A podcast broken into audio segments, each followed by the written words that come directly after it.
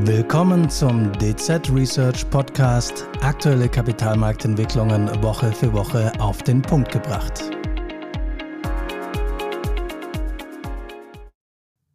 Siebenundzwanzig Prozent. So hoch war der Anstieg der Preise für Gemüse im März 2023 im Vergleich zum Vorjahresmonat. Aber es betrifft natürlich nicht nur Brokkoli und Co. Unser ganzes Leben ist teuer geworden.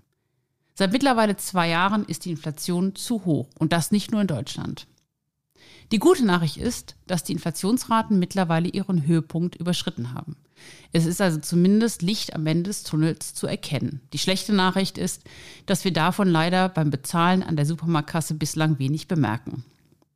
Ich habe heute gleich zwei Experten hier, die sich intensiv mit dem Thema Inflation befassen unseren Chef-Volkswirt Dr. Michael Holstein und unseren US-Volkswirt Alexander Burov.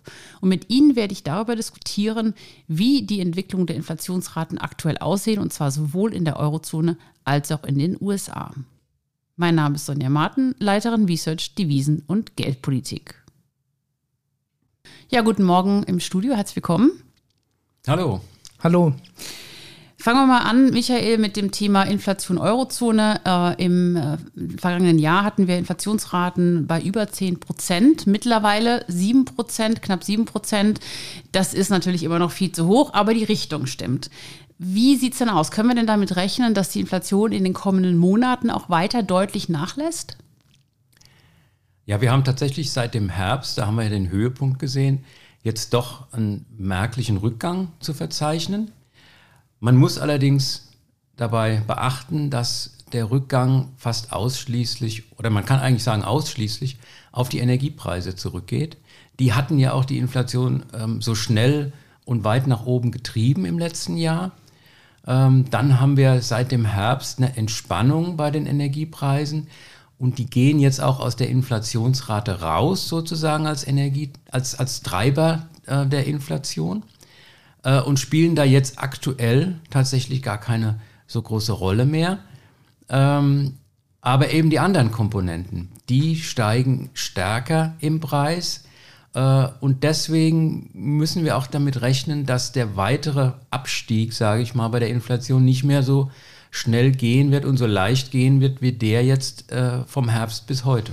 Das heißt, der Trend verlangsamt sich dann so ein bisschen. Der wird sich verlangsamen. Ja. Ähm, ich hatte das gerade in meiner Intro angesprochen. Äh, Nahrungsmittelpreise ähm, sind natürlich ein großes Thema. Also was sind denn, wenn wir jetzt mal sagen, okay, Energie ist es nicht mehr, was ist denn dann oder was sind denn die Gründe, warum die Inflation immer noch so hoch ist? Ja, tatsächlich sind die Nahrungsmittelpreise ähm, im Moment der am stärksten treibende Faktor. Äh, die steigen mit mehr als 15 Prozent pro Jahr im Moment ähm, die Lebensmittelpreise und zwar in allen Ländern. Da spielen sicherlich verschiedene Faktoren eine Rolle. Äh, da wirken natürlich auch die gestiegenen Energiepreise nach. Ähm, aber es sind eben nicht nur die Lebensmittelpreise, ähm, sondern auch die anderen Komponenten. Und da ähm, gucken wir beispielsweise auf Industriegüter, also wie zum Beispiel äh, Autos, die äh, stark im Preis steigen. Äh, aber wir gucken auch auf die Dienstleistungen und da ähm, steigt die Inflationsrate eben auch ähm, stetig an bis, bis zum aktuellen ähm, Zeitpunkt. Und äh, jetzt im März sind die Dienstleistungspreise eben um rund 5 Prozent ähm, höher als im letzten Jahr. Gut, und da sind ja dann auch die Lohnentwicklungen ganz klar im Fokus. meine, lange Zeit war das ja doch recht schleppend, äh, aber der Fokus ist jetzt schon sehr stark, auch von den Zentralbanken natürlich auf diesem Thema. Also was sehen wir denn hier an Lohnentwicklung in Deutschland? Ja, wir haben da jetzt ähm, natürlich die laufenden Verhandlungen. Wir beobachten das alle. Ähm, Lohnforderungen, die im zweistelligen Bereich liegen, deutlich im zweistelligen Bereich liegen. Wir haben gerade den den äh, Arbeitskampf im öffentlichen Dienst. Ähm, es wird wieder heißt, gestreikt jetzt am Wochenende, ne, habe ich gesehen. Ja. Es wird gestreikt, ja, ja äh, schon zum wiederholten Male. Ähm, wir werden natürlich in diesem Jahr ähm, Abschlüsse haben, die weit höher liegen als in den letzten Jahren. Das ist ganz klar. Ähm, die Gewerkschaften, die Arbeitnehmer wollen natürlich eine Kompensation für die hohe Inflation. Wir hatten jetzt schon drei Jahre mit ähm, rückläufigen Reallöhnen. Äh, und das ähm, führt natürlich dazu, dass die Lohnforderungen entsprechend hoch sind. Wir werden also auch deutlich höhere Abschlüsse in diesem Jahr bekommen. Ähm, entscheidend für die Frage, ob wir eine sogenannte Lohnpreisspirale bekommen, äh, ist jetzt aber weniger der Abschluss in diesem Jahr, der wird hoch sein, das ist völlig klar, sondern inwiefern sich das auf die Folgejahre sozusagen noch fortsetzt und ob wir jetzt wirklich in so eine Phase kommen, wo die Inflationsrate auf der einen Seite durch die Löhne getrieben wird und dann wiederum die ähm, äh, Inflation selbst die Lohnforderungen fürs nächste Jahr. Ja, so ein Teufelskreis, der sich dann daraus Richtig. entwickelt, wobei man das natürlich keinem Arbeitnehmer verdenken kann, dass er im Richtig. aktuellen Umfeld, weil das sind ja, du sagst es gerade auch, äh, Lebensmittelpreise, dem kann man ja nicht entfliehen. Ne? Also das muss ja jeder zahlen. Ja, blicken wir mal auf die USA. Da ist die Inflation ja schon, hat ja schon früher nachgelassen. Also der, der Höhepunkt der Inflation in den USA, der war ja schon letzten Sommer, wenn ich mich recht erinnere. Äh, wie sieht es denn aktuell in den USA aus? Ja, also da hatten wir eine ganz ähnliche Entwicklung zuletzt wie im Euroraum. Also wir hatten einen deutlichen Rückgang der Inflationsrate von 6% im Februar auf 5% äh, im März. Das heißt, wir sind da wirklich einen vollen Prozentpunkt runtergegangen bei der Inflation. Ähm, damit liegt die Inflationsrate in den USA auch mittlerweile niedriger als im Euroraum. Ähm, und ähnlich wie im Euroraum waren es zuletzt vor allem die äh, Energiepreise, die die Inflationsrate deutlich gebremst haben. Ähm, das waren in den USA zuletzt vor allem äh, die Kraftstoffpreise, also die reagieren typischerweise sehr stark auf den Ölpreis und der ist eben im März deutlich eingebrochen, als es diese Meldungen zu den ähm, Bankenturbulenzen kam. Ähm, mittlerweile hat sich der Ölpreis wieder ähm, deutlich erholt. Das heißt, dieser deutlich bremsende Effekt von den Energiepreisen auf die Inflation, der dürfte auch nur recht kurzlebig gewesen sein.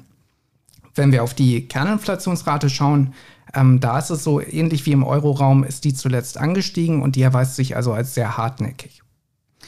Ja, das, die Kerninflation ist ja auch für den Finanzmarkt äh, mittlerweile ein größeres Thema. Traditionell gucken die Leute immer gerne auf die Headline-Rate, aber ich glaube, die Angst vor diesen Zweitrundeneffekten und Drittrundeneffekten, die, die, die, die lenkt den Blick ja sehr stark auf diese Kernrate.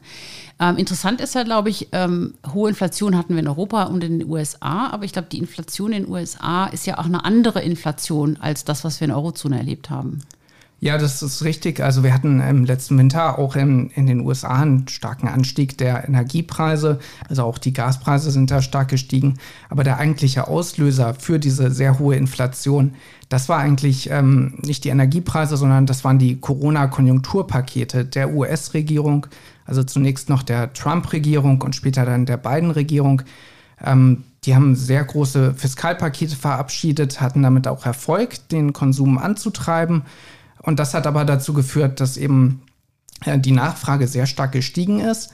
Gleichzeitig hatten wir aber noch diese Lieferkettenprobleme. Und das heißt, wir hatten einen sehr starken Nachfrageüberhang. Das ist wirklich eine Inflation, die ähm, durch eine hohe Nachfrage entstanden ist. Ja, während wir in Europa eher eine Ange äh, angebotsseitig getriebene Inflation hatten, also die Verknappung dann letztendlich. Ähm, wenn man mal äh, in die USA blickt, dann ist natürlich immer das große Thema dieser extrem starke Arbeitsmarkt. Also zuletzt die Anzahl der offenen Stellen in der Industrie war immer noch fast 10 Millionen. Das ist ja immer noch wahnsinnig viel. Ähm, also wie sieht es denn in Amerika mit dem Thema Lohnpreisspirale aus? Ja, also der Arbeitsmarkt in den USA ist extrem eng, also wesentlich ähm, enger auch als in Europa. Und man, hat das auch schon bei den Löhnen gesehen. Also die Löhne sind letztes Jahr schon sehr kräftig gestiegen. Inzwischen äh, scheint das Lohnwachstum so ein bisschen nachzulassen, aber das könnte natürlich trügerisch sein. Also wenn der Arbeitsmarkt äh, so überhitzt bleibt, wie er momentan ist, ähm, dann ist schwer vorstellbar, dass, die dass das Lohnwachstum nachlässt. Also da besteht auf jeden Fall die Gefahr, dass die Löhne wieder stärker steigen. Und äh, damit so eine Lohnpreisspirale dann verhindert wird, ähm, bräuchte man eigentlich eine deutliche Abkühlung vom US-Arbeitsmarkt. Und das ist ja auch ein Ziel der FED, den Arbeitsmarkt zu kühlen, abzukühlen, ähm, die Wirtschaft zu bremsen. Und deswegen hat sie ja auch den Leitzins schon so stark angehoben. Und wir gehen ja auch davon aus, dass auch aufgrund der, der sehr hohen Zinsen ähm, die US-Wirtschaft in eine Rezession kommt jetzt im zweiten Halbjahr 2023 und das dürfte natürlich auch dann Spuren am Arbeitsmarkt hinterlassen. Also wir gehen da durchaus davon aus, dass es so einen moderaten Anstieg der Arbeitslosenquote geben wird. Und das dürfte dann auch dazu beitragen, dass das Lohnwachstum ähm, weiter Wieder. abgebremst wird. Ja. Mhm. Ähm, gutes Stichwort, Notenbanken, die natürlich jetzt schon in den letzten zwei Jahren einen ziemlich verzweifelten Kampf gegen diese Inflation führen mussten. Ähm, wir haben ja schon öfter hier im Podcast darüber gesprochen, dass insbesondere die angebotsseitig getriebene Inflation in, in der Eurozone ist wir, der klassische Endgegner einer Zentralbank, weil sie sehr schwer zu bekämpfen ist. Also Michael, vielleicht fangen wir mal mit Europa auch an. Wie erfolgreich kann oder wie ist oder kann die EZB überhaupt sein in dem Kampf gegen diese Inflation? Ja, gegen die energiepreisgetriebene Inflation, gegen die Nahrungsmittelpreise kann die EZB natürlich ganz wenig ausrichten. Ähm, was sie machen kann, ist ähm, vor allem auf die Inflationserwartungen Einfluss nehmen. Die spielen natürlich auch beispielsweise bei den Lohnverhandlungen eine große Rolle. Und das merkt man ja auch, dass die EZB sehr stark versucht, die ähm, Erwartungen ähm, dahingehend zu dämpfen, dass man wirklich sagt, okay, wir werden Ende 2024 so perspektivisch wieder in der Nähe der 2%-Marke sein. Das heißt, ähm, sozusagen bis dahin müssen wir es noch überstehen, aber dann kommen wir wieder in eine Phase der Preisstabilität rein. Also dahingehend, dahingehend will die EZB die Erwartungen aller Marktteilnehmer und insbesondere auch der Tarifparteien äh, wieder bringen. Wo, wobei das natürlich umso schwieriger wird, umso länger man das Ziel ja schon ver verpasst hat. Ich meine, die EZB hat ja immer gerne in der langfristigen Zinsprogno äh, Inflationsprojektion diese 2% drin stehen. Und die wird dann immer nach hinten geschoben. Ähm, und wie gesagt, ich meine, für den, für den Konsumenten ist ja das aktuelle Inflationsgeschehen relevant. Ähm, blicken wir kurz nochmal auf die FED. Du hattest es gerade schon kurz angesprochen. Wie erfolgreich ist denn die FED mit Blick auf die Inflation? Naja, also die FED hat, hat ja schon früher reagiert, hat auch den Leitzins dann äh, in sehr kräftigen, sehr großen Schritten erhöht. Ähm, und mittlerweile wachsen ja die Sorgen um die Konjunktur. Also wir hatten diese Bankenturbulenzen, die haben natürlich sehr stark verunsichert. Und insofern ähm, gehen wir davon aus, dass die FED jetzt erstmal vorsichtig sein dürfte, erstmal beobachten dürfte, wie stark wirken dann wirklich diese Leitzinserhöhungen auf die Realwirtschaft. Das heißt, dieser Leitzinserhöhungszyklus, der dürfte jetzt ähm, erstmal beendet sein. Ähm, ja, wie, wie erfolgreich ist sie? Also die Inflation ist immer noch viel zu hoch. Das ähm, hat man ja eben auch schon besprochen. Und äh, wir gehen auch nicht davon aus, dass die Inflationsrate jetzt äh, sehr schnell wieder zurückgehen kann auf 2%, was ja eigentlich das Ziel wäre der Notenbank. In, insofern ja, muss die FED da vorsichtig bleiben und ähm, dürfte jetzt vor allem den Leitzins erstmal nicht senken. Mhm. Also das wird ja am Markt sehr viel spekuliert, ähm, ob es da schon deutliche Leitzinssenkungen geben könnte in, in nächster Zeit. Ähm, das sehen wir erstmal nicht. Also frühestens Anfang 2024 könnte über einen kleinen Leitzinsschritt nach unten nachgedacht werden. Ähm, aber das ist natürlich abhängig davon, wie sich dann die Inflation wirklich entwickelt. Ja, zumal ich beim Blick auf eure Inflationsprognose fällt ja auch auf, mit Blick auf die USA, dass die Inflation, die kommt dann zwar runter, aber im Jahr 24, im Verlaufe des Jahres, steigt die ja dann schon wieder. Ne? Also diese längerfristigen Inflationsperspektiven sind ja jetzt auch nicht ganz offensichtlich, dass wir zu dem zurückkehren, was wir vor Corona quasi lange Zeit ja hatten, dieses extreme Niedriginflationsumfeld. Klar, also wir haben, wir haben langfristige Inflationsgefahren. Ähm, das ist natürlich zum Beispiel der Arbeitsmarkt. Wenn der sich wieder schnell erholt nach einer Rezession, dann könnten wir da wieder steigende Löhne sehen. Und was natürlich auch langfristig ein Thema ist, ähm, sind so diese Deglobalisierungstendenzen. Also die US-Regierung, die wirbt ja regelrecht um Unternehmen, dass die wieder ihre Produktion in die USA zurückholen. Dafür gibt es ja zum Beispiel diesen Inflation Reduction Act. Also da sind ganz starke äh, Subventionen mit drin. Und ähm, langfristig ist es aber natürlich so, wenn man wieder mehr in den USA produziert, ähm, ist das natürlich wesentlich teurer, als wenn man in einem Entwicklungsland wie China produziert. Und insofern spricht das äh, langfristig dann auch eher für ein höheres Preisniveau oder halt stärker steigende Preise. Michael, vielleicht noch abschließend kurz die Frage an dich. Also auch in Europa gehen wir ja nicht davon aus, äh, dass wir zu diesen Pre-Covid-Zeiten zurückkehren, richtig? Ja, richtig. Also der ähm, Alexander hat es auch schon angesprochen, der Arbeitsmarkt ist sicherlich der Schlüssel. Ähm, und die ähm, demografische Entwicklung, ähm, die führt natürlich dazu, dass wir nicht mehr in eine Phase äh, reinkommen werden, wahrscheinlich äh, mit so niedrigen Lohnsteigerungen, wie wir sie in den letzten Jahren öfter gesehen haben. Ähm, die Unternehmen äh, horten Arbeitskräfte, werben um Arbeitskräfte deswegen glauben wir auch beispielsweise nicht, dass in den USA jetzt die ähm, Arbeitslosigkeit so stark ansteigen wird, wenn wir eine Rezession sehen, wie das in früheren Phasen mhm. mal der Fall war.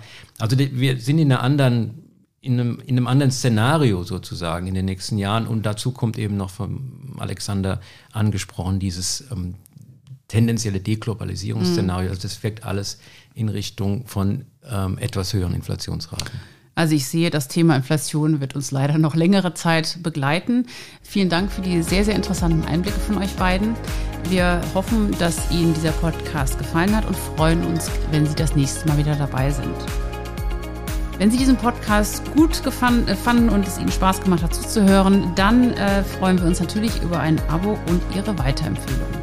Die rechtlichen Hinweise finden Sie in den Show Notes.